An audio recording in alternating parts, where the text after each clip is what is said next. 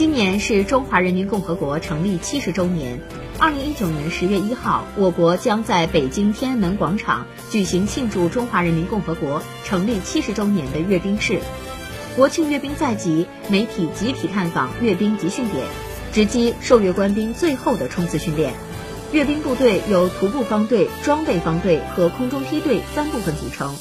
新中国成立以来的历次阅兵都承载着不同历史时期的丰富内涵。此次阅兵在营造庆典氛围、编组参与力量等方面都有很多创新设计。